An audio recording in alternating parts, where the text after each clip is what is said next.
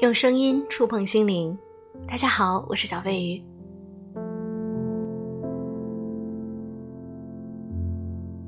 在这个疫情期间，电影院一直是关闭的状态。那么最近有好消息，电影院已经准备复工了。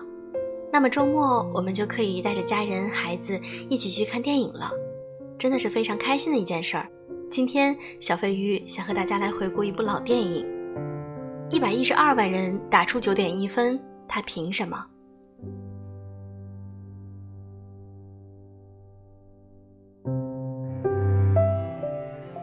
电影院复工后，周末的快乐又回来了，还伴随着比以往更选择困难的问题。好几部老片重映，到底去看哪部好呢？不少网友早早就给出了答案。这个特殊的年景里，最适合我们重新整理心情去重温的，或许是它。上映于二零零六年的《当幸福来敲门》，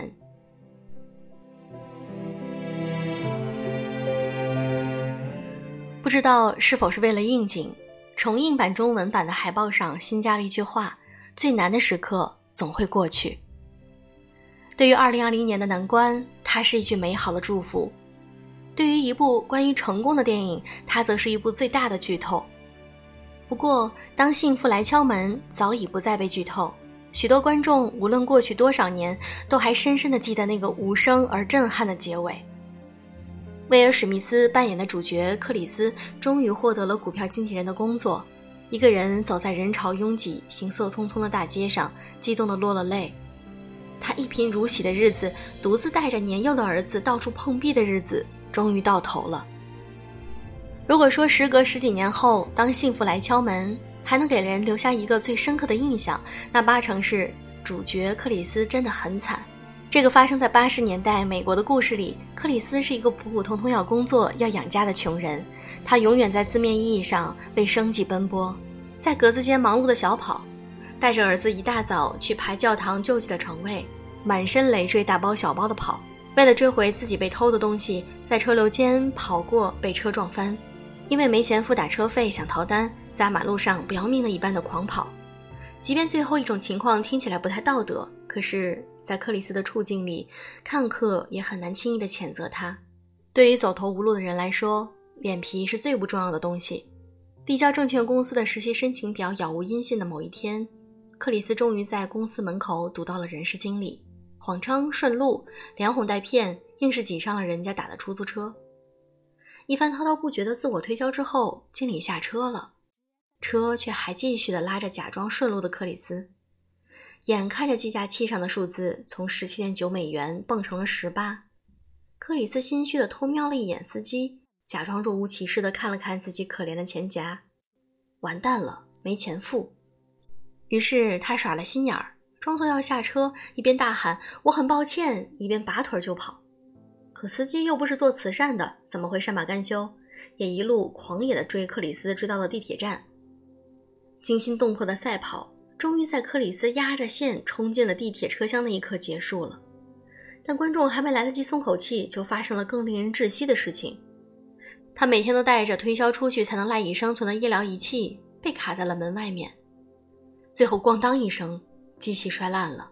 能让全家活半个月的收入也打了水漂。像这种惨上加惨的情节，片中简直一个接着一个出现。以至于有些观众觉得这电影根本名不副实，全片明明只有最后五分钟跟幸福有关系，其余时间都是被幸福把门狠狠地摔在了脸上。但有趣的是，当十几年前的观众多年后重温，其实最受触动的早已不仅仅是克里斯有多惨。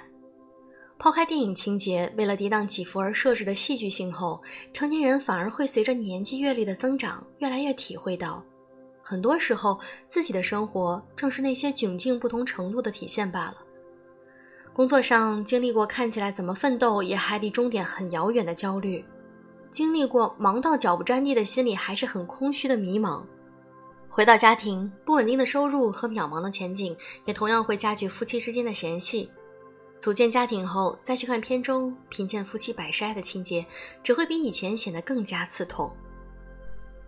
如果受苦的人自始至终都只有自己一个也就罢了，最让成年人觉得无法忍受的是自己深陷泥沼之时，孩子也深受其苦。当幸福来敲门中被公认最心酸的一幕，就是父子二人落魄到不得不在地铁站厕所过夜的那一晚。克里斯一边哄天真的儿子相信了这是在玩一个躲避恐龙的游戏，一边在外面的人不断敲门想进来时，用手捂住了儿子的耳朵，伸腿抵住了门。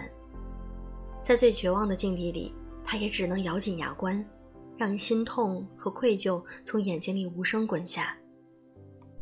片中的克里斯其实很少有这种情绪崩溃的时刻，他几乎没有表现过颓废、愤满、怨天尤人，大概是因为没有时间抱怨，每分每秒都有比这更重要的事情要做。只是他也忍不住会在车水马龙的繁华街道上，望着满面春风的成功人士想：他们全部看起来满脸幸福的样子，为什么这份幸福不属于我？这个问题，怕是所有曾经陷入困境或感到生活不尽如人意的人都曾想过。电影终究是电影，它能够给出真正的解答吗？不得不说，距离《当幸福来敲门》首映十四年后，的确很多人重温它时心境已大不同。过了相信鸡汤的年纪，也很难再相信属于主人公的咸鱼翻身的故事也会发生在自己身上。有名的金句台词再戳心，也不过是在成功之后看起来才有意义的人生注脚。但是有些人依然愿意在这次重温之后打下五颗星，理由很简单：尽管电影故事的结局不可能属于每一个人，但我愿意向努力生活的人致敬。克里斯的苦尽甘来，压根不是幸福主动来敲门，是他在幸福的门上像个疯子和傻子一样辛苦地敲了很久很久，幸福才终于肯开门。有人看到的是这个结果充满了偶然性，也离不开运气的眷顾，但也有人看到的是克里斯真的努力做了很多不知道有没有用的事儿，最终得到了回报。满身油漆去面试实习生的那场戏，克里斯巧妙应对，留下了一句经典的俏皮话。可如今看起来，真正难得的其实是他：我知道如何寻找答案，而且我一定会找出答案的。这不是在面试时巧舌如簧、摆弄花架子的技巧而已，实际的意思是，他总是清晰的知道目标是什么，又该做些什么才能够让自己离他更近一点儿。他想进入股票证券行业改变人生，就真的一次次厚脸皮的试图迈进这本来和他是两个世界的门槛，靠着会转魔方的能力给自己打开了一条门缝。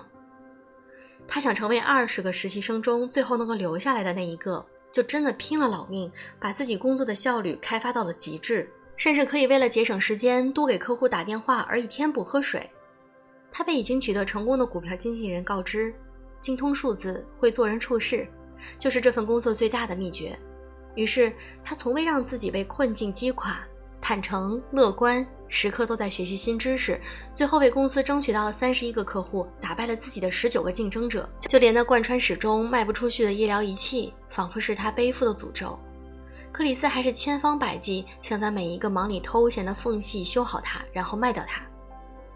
影片临近结尾，当救济站里的所有人都睡下，终于修好的仪器在一片漆黑中发出光亮，仿佛是一个隐喻。坏掉的零件一个个换掉，电路才会一点点接通，修好了的机器才有可能卖，下一笔生活费的来路才会通畅。做成这一件事儿，才有下一件事儿。克里斯生活的逻辑或许就是这么简单。当影片结尾，克里斯走在人海中，忘情地为自己来之不易的新生活鼓起了掌时，观众也会为之深深的感染，但并不只因为苦尽甘来的结果。每一件看似微不足道的小事儿，每一份支撑着他把苦难化为动力的信念，其实都值得这掌声。趣的是，这虽然是个根植于美国社会的励志故事，却从来不阻碍中国观众对他的真情实感。他在豆瓣有过一百一十二万的网友标记过看过，评分依然高达九点一，其实远远好过于其在国外的评分网站的表现。为什么他的故事会如此受欢迎？别说什么价值观或者文化差异，不如说国人骨子里天然流淌着对努力生活之人的情感认同。每一个小小的时刻，都终将汇成明天的希望，绽放出独一无二的光芒。每一次来自个人的蓄力向上，也终将会合成强有力的时代精神，在未知与机遇中创造出下半年的生机勃勃。没有一道蓄力而亮的光是微弱的。只是它燃自本心。不管跨过多少困难和煎熬，终将换来了一个期待中的最好的结果。我们都希望2020年能有一个好的结果。好了，今天的节目就是这样，感谢你的收听，祝各位晚安。